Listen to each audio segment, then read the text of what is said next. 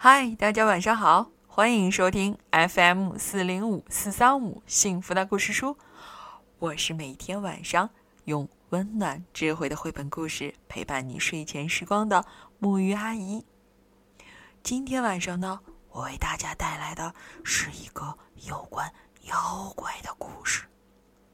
妖怪，你会害怕妖怪吗？嗯，小的时候的木鱼阿姨啊。也会有些害怕呢。不过，随着慢慢的长大，我仿佛懂得了一些事情。哦，不能说了，还是让我们先听故事吧。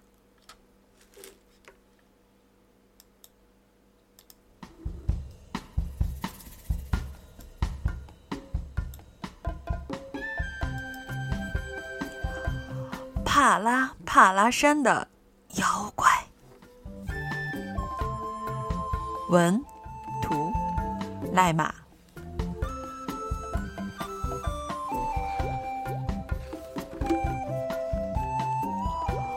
白猪露露从山上滚滚滚滚下来，他只说了三个字就昏倒了，有妖怪。村民赶紧把他抬到医院。过了好久，露露终于醒过来，头上肿起的两个包还是很痛，摔断的腿可就更痛了。大家都来探望他，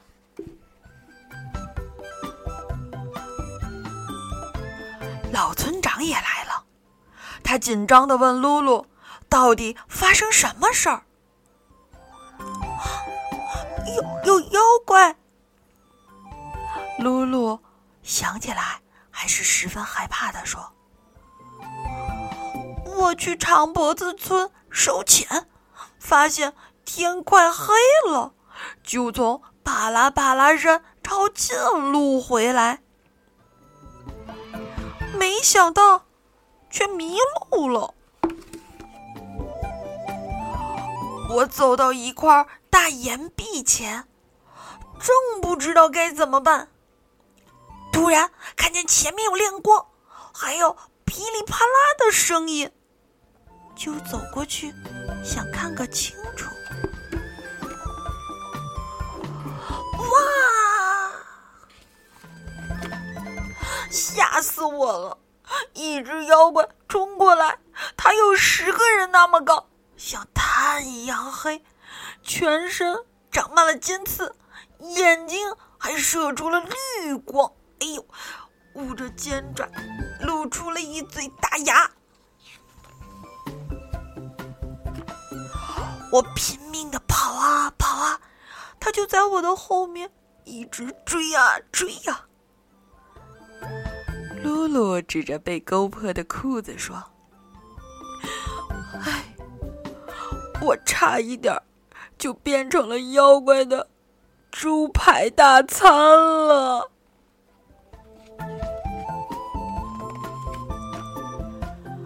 帕拉帕拉山有妖怪，这件事儿很快就传遍了整个弹珠村。如果妖怪下山了，就太恐怖了。弹珠村的村民们开始想各种办法。保护自己，他们有的做了各种各样的面具，想把自己藏起来；有的呢，开始挖地洞，希望能藏到更深的地方；再有的呢，把自己藏在树洞里，躲起来，或者站在高高的树上。哦，对了。还有的小猪学游泳，不对，是学潜水，躲在河里，一直不肯上来。他们各种忙啊，各种办法都在想，只是倒霉的事情却不断发生。比如，戴了面具的吧？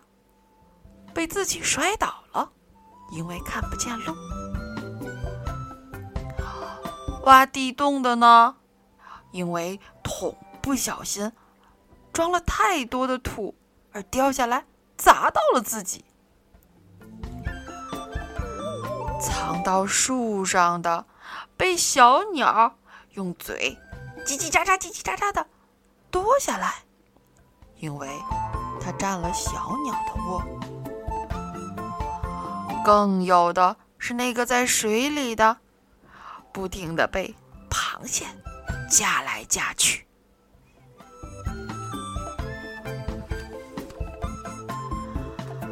望着这发生的一切呀！老村长紧张地说：“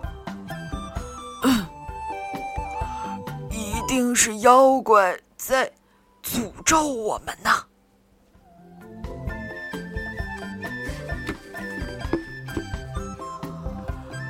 常不听话的小孩都担心妖怪会来找他，然后爸爸妈妈们就有了各种各样的办法。比如再不去睡觉，妖怪就来找你了。再欺负妹妹，就让妖怪把你抓走。再吵，就把你送给妖怪当玩具。再调皮，就把你送上山去。哼，妖怪最喜欢吃雕食的小孩。快去写功课吧。妖怪都吃不用功的小孩儿，整个弹珠村就这样乱成了一团。这时，两只豪猪走进村子里，到处打听露露住在哪里。老村长听到他们刚从帕拉帕拉山下来，急忙问：“那里不是有妖怪吗？你们是怎么逃出来的？”妖怪没看到啊。豪猪说：“只有一只大白猪在尖声惊叫。”另一只豪猪说。就是啊，我们正在生火，突然感觉有东西靠近，还没看清楚，就听见一声尖叫。一只大白猪一边跑一边叫：“包包掉了也不管。”我们追不上它，只好下山把他的包包送来。大家恍然大悟。终于知道发生了什么事。原来妖怪只是豪猪的影子，而根本就没有什么诅咒。那天晚上，豪猪对着篝火又扮演出妖怪的样子。可是这回出现的妖怪。再也吓不到弹珠村的居民了。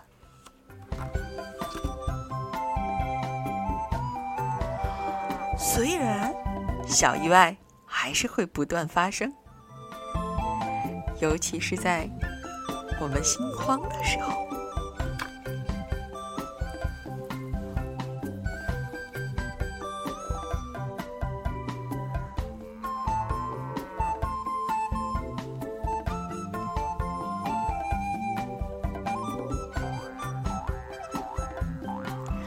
好了，这个故事呢，到这里就结束了。小朋友们，你们听明白了妖怪究竟是什么吗？其实，在生活中，有很多的时候，并不是真的有什么妖怪，而是有可能有我们没发现的问题或事情出现在那里。好啦。让我们在这欢快的乐曲当中一起说晚安。好梦。